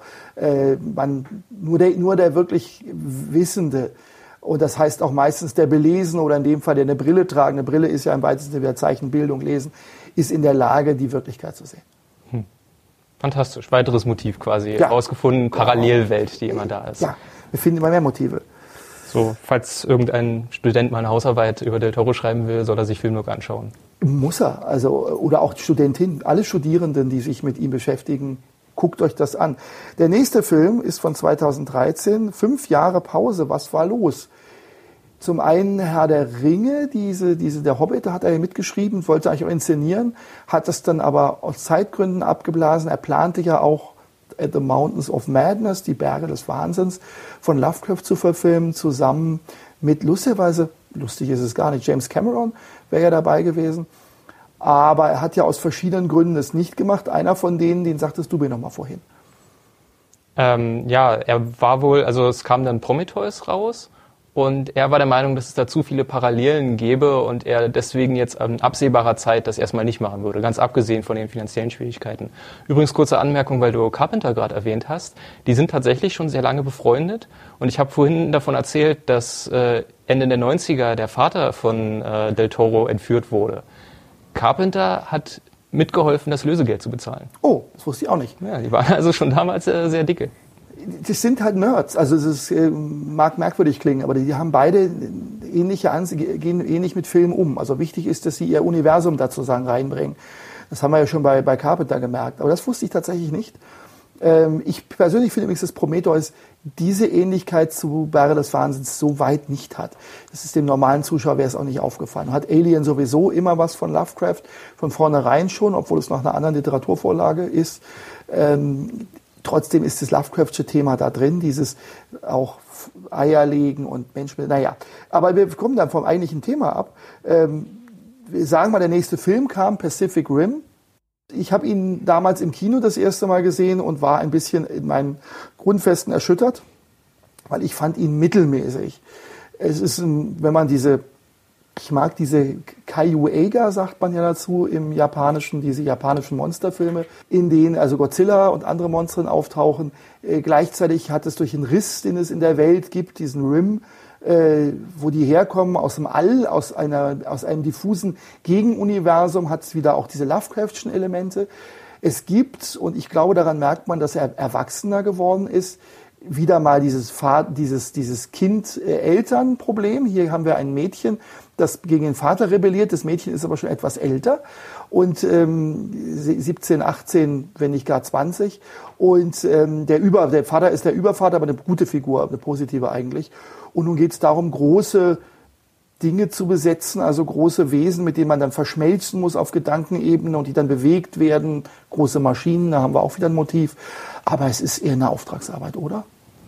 Ähm, ich glaube, er hat am Drehbuch zumindest mitgeschrieben. Zumindest habe ich das auch immer so wahrgenommen, dass das auch mhm. ein bisschen sein Projekt mit war. Aber ich sehe das ähnlich wie du. Es ist so, äh, wenn ich einen Film benennen würde, wo man so reagiert von wegen Nanu, dann wäre das äh, dieser Film ich meine, man hat natürlich schon, man sieht ein bisschen, wo das herkommt, ne? seine Liebe für, für Monster und ähnliches, äh, dass das da mit drin steckt. Ähm, auf der anderen Seite, es ist halt ein, oberflächlich zumindest gesehen erstmal ein reines Popcorn-Spektakel, äh, was wirklich aber zumindest eine gewisse kindliche Freude, ich glaube Ron Perlman spielt ja auch mit als so eine Art äh, sehr schräg äh, Händler oder so für äh, wertvolle Güter, der dann diese Monster ausschlachtet und sowas. Der quasi das sozusagen die Innereien der Monster verscherbelt. Genau. Und der, glaube ich, auch ganz wirre Kostümierung irgendwie hat. Äh, ähm, also man merkt dem Film an, dass da die kindliche Freude an, an Monsterkämpfen so mit drin ist. Ne? Was, was ist möglichst äh, awesome und unglaublich? Riesige Monster liegen, riesige Roboter kämpfen und die dann natürlich riesige Roboter-Schwerter oder Ketten oder sonst was haben.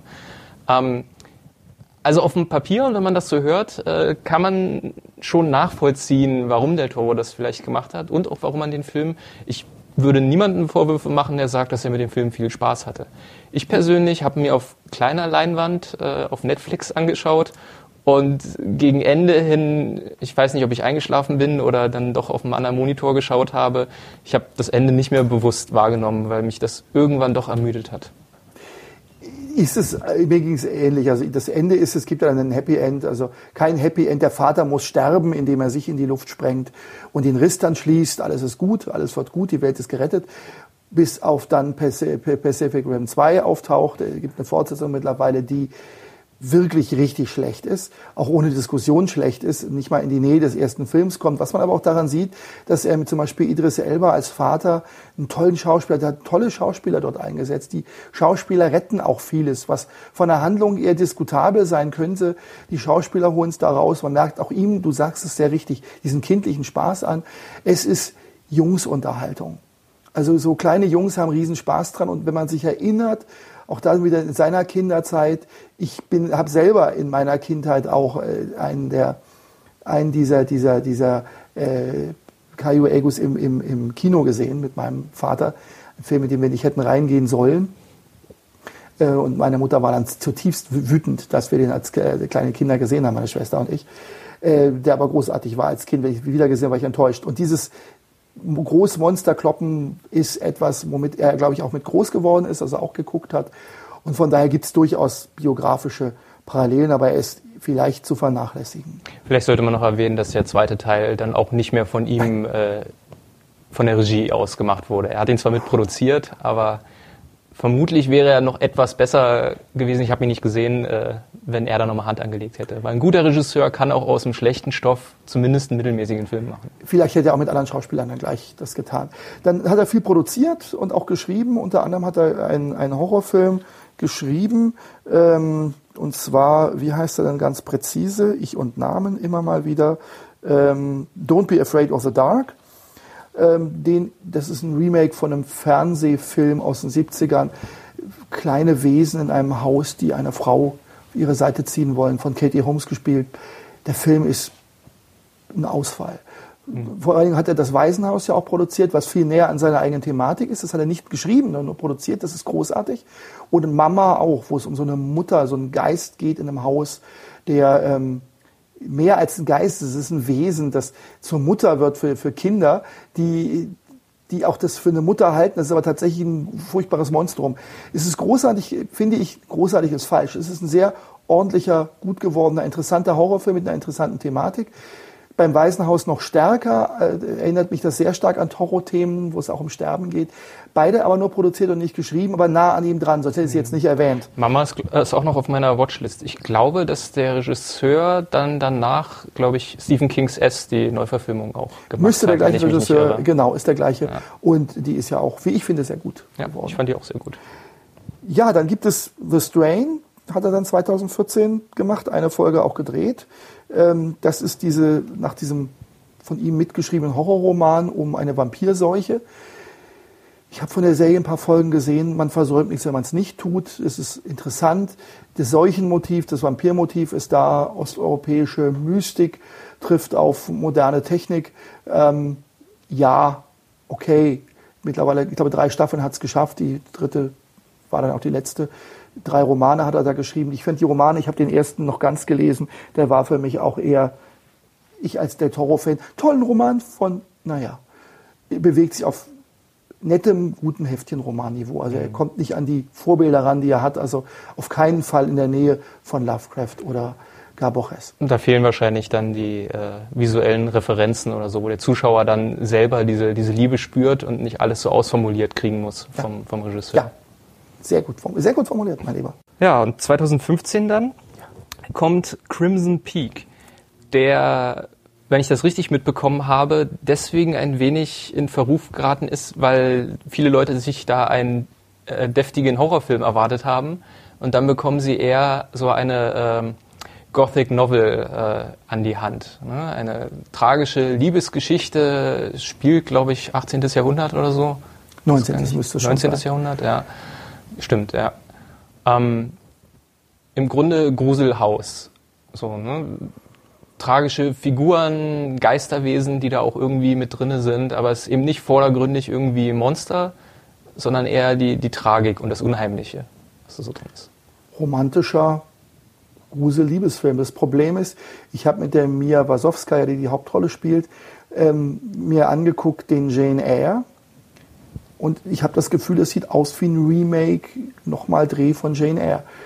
Liebesgeschichte, die arme, junge Waisenfrau verliebt sich in den reichen Mann und man kommt dann irgendwie doch zusammen und da ist ein Geisterhaus dabei. Das ist nicht eigentlich sein Niveau. Ich weiß nicht, was ihn da getrieben hat. Vielleicht war die Zeit zu kurz. Ich will es auch gar nicht genau erforschen. Wahrscheinlich muss ich ihn noch mehrfach mir angucken. Ich habe ihn im Kino gesehen, ich habe ihn auf, auf, auf Blu-ray geguckt. Beide Male war ich nicht begeistert, habe dann gesagt, du guckst es dir weiter an. Immerhin zwei tolle Hauptdarsteller, also der Tom Hiddleston ist es mhm. ja, der wirklich ein guter Schauspieler ist und auch die Mia Wasowskaja, die auch sehr gut sind, beide sehr gut. Das holt auch wieder einiges raus, aber so richtig in die Größe dessen, was ich so bei ihm sehe, kommt es nicht. Ursprünglich sollten die Hauptrollen übrigens Benedict Cumberbatch und Emma Stone spielen. Auch eine interessante Kombination. Also Benedict Cumberbatch und Tom Hiddleston, das, das sehe ich sogar, dass ja. das äh, sehr ähnlich ist. Die sind wohl auch befreundet, habe ich ge gelesen. Stimmt. Ja. Emma Stone jetzt doch eine, wäre jetzt eine ganz andere äh, Art gewesen als die äh, Mia äh, Wakowska oder wie sie heißt. Wakowska, glaube ich. Ich komme ja. auch den Namen damit zurück. Die aber eine richtig gute Schauspielerin ist, ähm, die man beobachten muss. Ja. Ähm, ich hatte tatsächlich ich habe den Film vor, vor zwei Jahren oder so mal gesehen.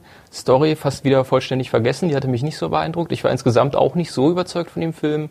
Was man aber natürlich Del Toro wieder mal zugutehalten muss, ist, dass das visuell schon sehr schön inszeniert ist. Ne? Diese Architektur von dem Haus, äh, wie das in Szene gesetzt wird. Und äh, wie ich mir im Nachhinein auch äh, nochmal durchgelesen habe oder gehört habe, sehr viele Parallelen zu äh, so dem Look von Suspiria, von Argento. Ja, das stimmt. Also da, hat er, da merkt man, da hat er den, den, den Argento sich gut angeguckt und studiert, ähm, was dem Film aber nicht nur zum Vorteil gereicht. Also für mich ist dann doch ein bisschen, dieses Zitatenpotpourri ist da, querbeet, eben auch, wie du es beschreibst, Gothic, äh, Novel-mäßig. Ähm, da sind wir eben bei der ähm, Jane Eyre-Geschichte darüber raus geht's eben nicht. Also die Handlung ist wirklich sehr simpel. Ist aber auch wieder eine, eine, Märchenhandlung. Also er kommt auch wieder auf dieses Märchen, was er ja gerne hat. Und die Mia Wasowska kann ja auch wieder so gucken wie diese kleinen Mädchen. Also es ist der kindliche Blick, nur dass eben diese Kind Kinder größer geworden sind. Da haben wir das wieder. Das hatten wir ja schon in Pacific Rim, dass es eine Erwachsene ist. Und hier ist sie auch fast ganz erwachsen. Dadurch, dass sie so ist, wie sie ist und spielt, wie sie spielt, ist sie, hat sie immer noch dieses Kindliche an der Schwelle zum Erwachsensein. Sie wird dann erwachsen. Dieses Crimson Peak, dieses Blutige ist natürlich fast schon ein überdeutlicher Verweis natürlich auf Menstruation ähm, was bei ihm übrigens auch immer wieder eine Rolle spielt, dieses Blut. Es gibt eine Szene im äh, Labyrintho del Faun, wo das Mädchen ein Buch, das Märchenbuch aufschlägt und plötzlich wird die Seite rot, rot, richtig blutig. Das Blut kommt da raus und da wir wissen, die Geburtsgeschichte, das hat auch schon mit Geburt und Menstruation, Erwachsenwerden zu tun. Das haben wir hier nochmal äh, als Symbolik, aber da sage ich dann immer, da kommen dann Lollek und Symbolik vorbei und dann wird es ein bisschen sehr aufdringlich. Da ist es zu mhm. aufdringlich. Wie gesagt, nicht ganz sein Niveau eigentlich. Es liegt ja nahe, dass sie dann besetzt wurde, weil bekannt wurde sie ja in Tim Burtons Alice-Verfilmung, äh, ne, wo sie dann viel Aufmerksamkeit auf sich gezogen hat. Von daher hier nochmal eine ähnliche Rolle, äh, quasi das Mädchen, was quasi in eine fantastische Welt eindringt und da irgendwie erwachsen werden muss, wie du sagst. Es ist auch genau, das Alice-Motiv, genau wie das Jane Eyre-Motiv, ist Alice drin und äh, beides. Und diese, dadurch, dass sie dieses, die ist eine unterschätzte Schauspielerin. Es gibt den Film Stoker, wo sie auch eine Hauptrolle spielt und eine eiskalte Mörderin eigentlich, die aber auch so ein, dieses Kindergesicht hat. Die ist eine unglaublich gute Schauspielerin, die wirklich äh, unauffällig großartig spielt. Ist Stoker nicht dieser ähm, der amerikanische Film von äh, Park, Park Chan-wook? Ganz genau. Ah ja, der ist auch noch auf meiner Watchlist. Äh, unbedingt, so viel, unbedingt was ich mir noch anschauen kann. To-Do machen, müssen, müssen machen, nachholen. Nee, der lohnt sich tatsächlich zu schauen. Man soll es nicht glauben, aber die, die, die ist wirklich toll und die macht das auf eine ganz unauffällige Art. Selbst bei, ich fand den Burton Alice gar nicht gut, aber sie gut. Mhm. Ähm, Bevor wir zum, zum finalen Film kommen, vielleicht noch, kann man noch kurz erwähnen, dass äh, Del Toro durchaus auch im Videospielbereich sehr, sehr interessiert ist. Hatte schon bei ein, zwei Videospielprojekten seine Finger im Spiel, die dann immer nichts geworden sind. Zurzeit an einem Spiel äh, Death Stranding, glaube ich, ist, ist der Titel, wo unter anderem äh, ein Trailer auf sich aufmerksam gemacht hat, wo Del Toro selber als animierte Figur auftaucht und äh, mit dem Schauspieler Norman Reedus. Also die drei sind dicke Kumpel und Norman Reedus hat bereits 97 in Mimic eine kleinere Rolle gehabt. Und Reedus sollte schon zusammen mit ihm ein Videospiel auch machen. Genau. Und das, da haben die das, die Firma das dann kurz bevor es dazu kam, dann rausgekippt. Der ist ja bekannt vor allem durch seine Walking Dead äh, Hauptrolle. Genau. Ähm, aber auch ein paar andere. Der ist auch einer von den, der gerne unterschätzt wird am Rand. Boondock Sands, da damals äh, Ganz wahrscheinlich große das Bekannte. Rolle, genau. ja. Also der blutige Pfad Gottes im, im Deutschen. Ja, der, und der ist, ist ähm, der, diese Spielgeschichte, das ist interessant, hat er denn nie geschafft. Aber er ist ja öfter mal stimmlich oder auch als Figur taucht er auf. Im, ich glaube, im vorletzten Bond war er mit dabei. Finde ich sehr schön, dann steht dann tatsächlich drin, in der deutschen Fassung ist seine Stimme nicht zu hören. Ja, wäre auch irre, wenn wir plötzlich einen englischen Satz da hätten oder einen spanischen gar. Fand ich sehr lustig. Das ist nicht die Originalstimme im Deutschen. Gut, dass Sie uns das sagen. Hatte mich auch irritiert. Ich meine, ich habe keine Absicht, Quantum Trost nochmal zu sehen, aber äh, ich habe mir da vorgestellt, okay, vielleicht ist es so ein Satz, der nebenbei fällt, dass sie im Deutschen dann einfach das gar nicht äh, drin gelassen haben, dass da ein Satz ich fällt. Auch nicht erkannt im Film. Ich weiß es nicht. Ich erinnere mich. Also ich, es ist so, manchmal so wird dir gesagt, er ist dabei und ich will es glauben, aber ich habe ihn nicht gesehen. Aber zum Beispiel in den Animationsgeschichten, die er gemacht hat, eben auch den beiden Hellboy, aber auch ein paar anderen Animationsfilmen, die er produziert hat, hat er gerne mal auch gesprochen. Also er hat immer wieder kleine Figuren, die er auch spricht äh, oder mal eine, eine Nebenrolle macht. Er hat zum Beispiel auch vor einigen Jahren Hitchcock-Filme neu rausgebracht, ähm, sozusagen nochmal ins Kino äh, reingebracht. Stimmt, hatte ich gelesen, ja. Eine ganze Reihe. Also der ist äh, auch als Filmfan ähm, nicht zu unterschätzen. Und ähm, wenn ich, was ich auch interessant fand, es gibt äh, Born Dead Still Weird von 2013, da geht es um Gahan Wilson. Gahan Wilson ist ein Karikaturist, ein amerikanischer, der sehr dunkle äh, Horrorkarikaturen macht, wenn man das so nennen möchte. Es geht so ein bisschen wie die Adams Family in die Richtung. Mhm. Äh, sehr böse zum Teil. Ich habe mal, ich hatte einen oder habe einen Band von Gern Wilson Karikaturen und die haben was sehr, sehr, sehr schräges, böses, außerirdisches. Mhm. Das noch in sein Universum rein. Und schon kommen wir Erstmal kurz zu Trolljäger vielleicht von 2016, eine Webserie, Animation, nach einem Kinderbuch, das er geschrieben hat. Hat mit dem Film, den es gibt, Trollhunters, nichts zu tun. Was aber in der Serie passiert, ich muss ich ganz ehrlich sagen, sie ist an mir vorbeigegangen. Ich habe das Buch nicht gelesen, ich habe die Animationsserie nicht gesehen. Ich bin da unerfahren. Ich glaube, dir geht's ähnlich und ich mhm. finde es auch nicht schlimm.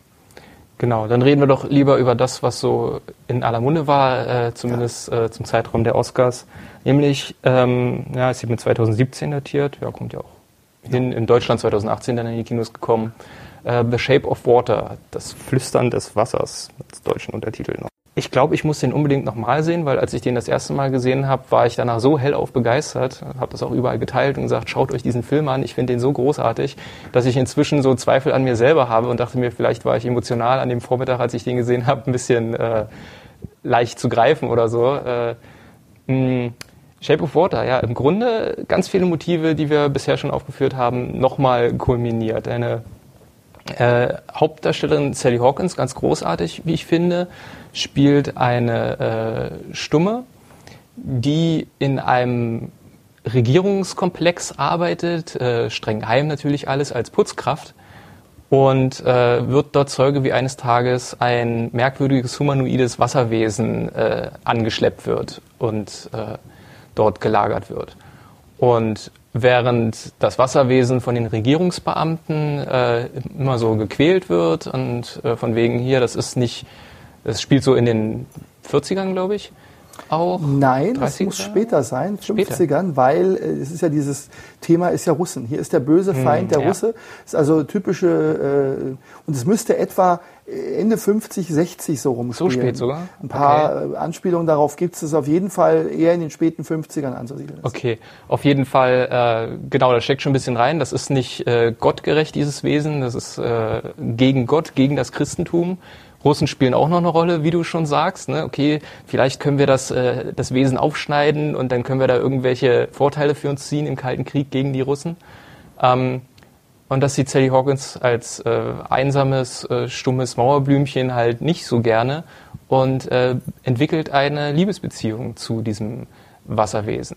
Gleichzeitig hat man bei ihr zu Hause auch noch, den einzigen Freund, den sie hat, ist quasi so ein älterer äh, Illustrator, der äh, schwul ist, auch vereinsamt, ne, auch in einem Zeitraum in den USA, wo Schwulsein jetzt nicht gerade äh, en vogue war, äh, oder zumindest das offen ausleben zu können.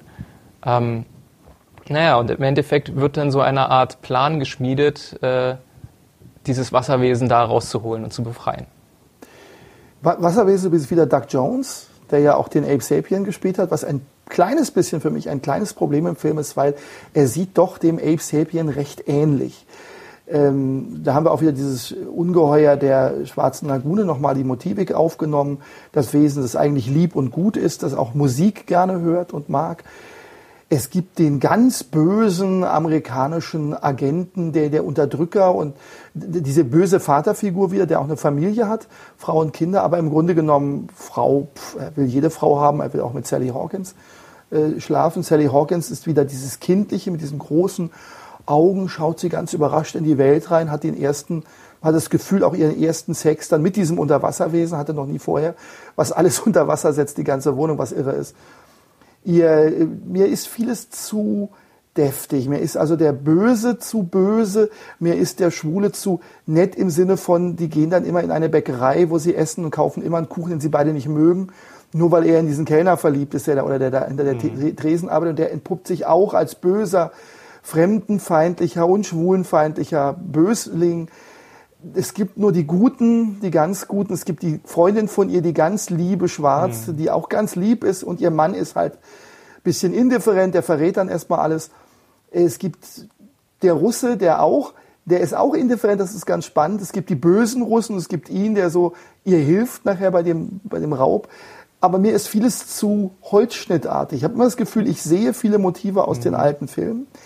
Im Kino war ich mit einer ungeheuren Erwartungshaltung nach dem Oscar und ich war, ups, das ist überhaupt nicht mein Film. Also der ist gut, aber der ist nicht so gut, wie alle schreiben. Und genauso wie dir geht's mir. Die DVD ist ja frisch rausgekommen. Ich würde sofort in meinen Schrank wandern und ich will ihn mir auch nochmal angucken, um genau das zu überprüfen. Im Gegensatz zu dir diese mittlere Begeisterung nur, ob ich mich nicht da auch geirrt habe. Weil ich glaube, der hat ja Gründe, dass der diese Oscars, und er hat ja nicht nur Oscar, der hat ja auch, glaube ich, in, in äh, Cannes äh, den, den, den äh, Preis gewonnen, wenn ich mich nicht irre.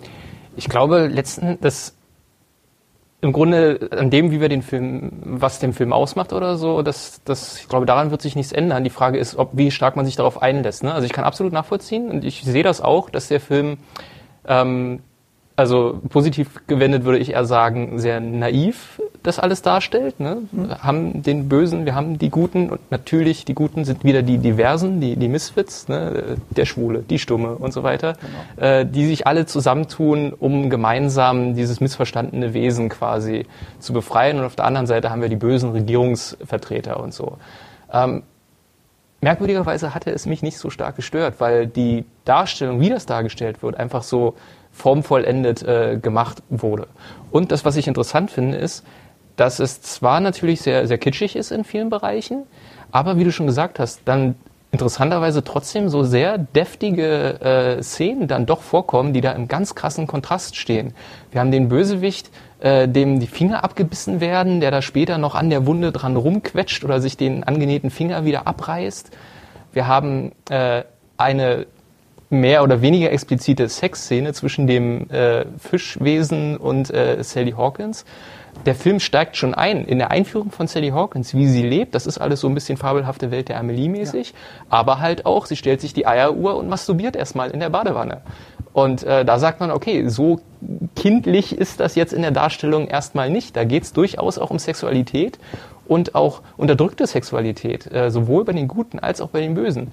Der Schwule, der seine Sexualität nicht ausleben kann, die Sally Hawkins, die ein Mauerblümchen ist und nur darauf wartet, scheinbar dieses, dieses Verhältnis zum Wasser, was sie ja scheinbar hat, ne, masturbieren in der Badewanne und sowas, da endlich äh, ein Wesen gehabt zu kommen.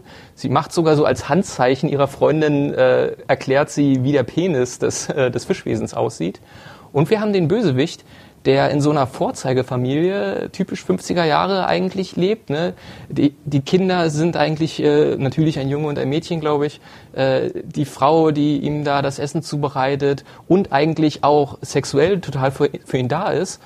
Und er kommt damit aber irgendwie nicht klar. Diese heile Welt, ja, also es wird auch ein bisschen porträtiert, wie dieser Bösewicht lebt und wie der das ausleben will, dass der damit nicht klarkommt dass er das nicht mag, dass ihm sich das alles so anbietet. Es gibt eine Szene in einem Autohaus, wo er sich ein neues Auto kauft und es eine ganz große Rolle spielt, dass es auch perfekt ist und schön ist und formschnittig. Natürlich wird ihm das Auto später dann von unseren Helden auch noch kaputt gemacht.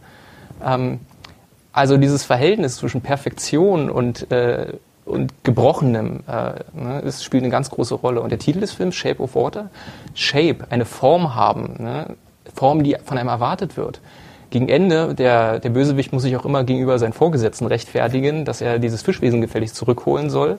Und letzten Endes wird er halt mit den Worten abgekanzelt, äh, irgendwie, ja, da gibt es eine Tür und die hat genau ihre Form und so und da werden sie jetzt durchgeworfen und gehören hier nicht mehr dazu.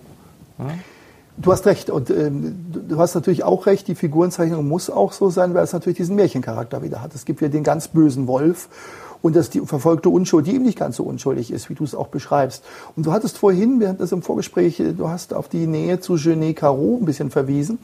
Und ich finde, das ist hier für mich auch fast am deutlichsten von all seinen Filmen. Das erinnerte mich sehr an diesen ähm, allerersten, wo es um diesen Schlachter geht. Äh, Delikatessen. Delikatessen. Ja. Wo es auch übrigens eine Überschwemmungsszene gibt, äh, Stimmt, die ganz ja. äh, wichtig ist im Film, auch wieder hier. Und ähm, da ist der Look unglaublich ähnlich. Also der Filmlook zu Delikatessen ist sehr stark da.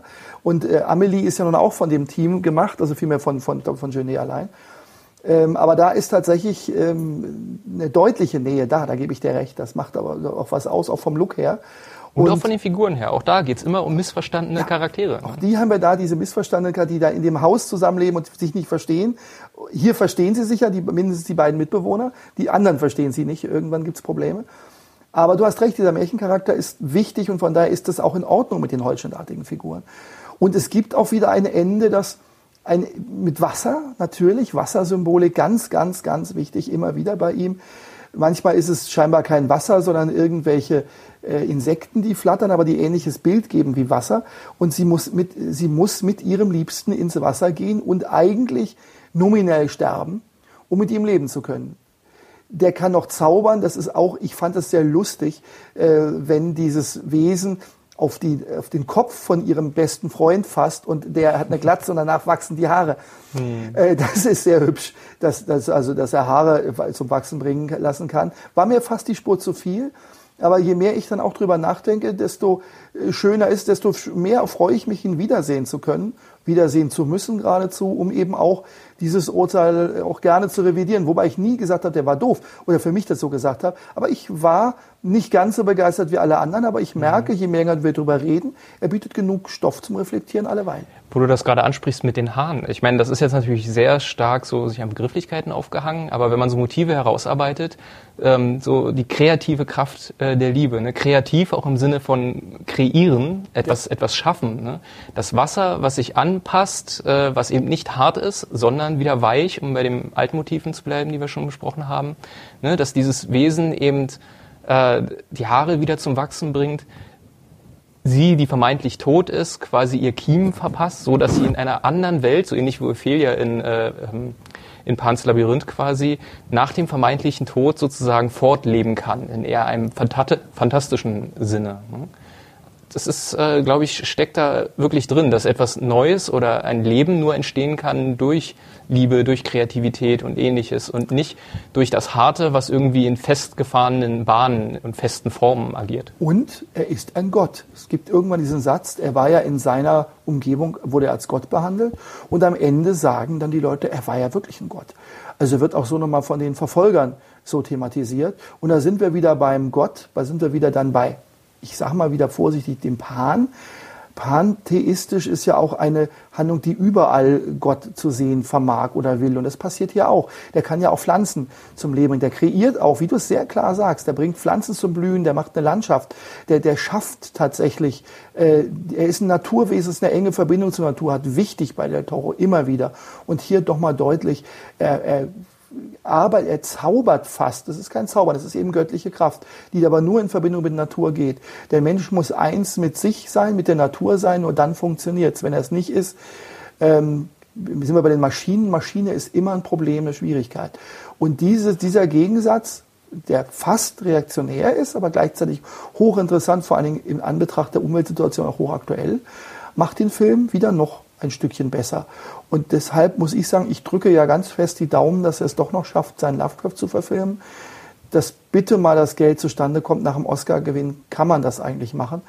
Und es kann nur gut werden. Es kann nur gewinnend werden.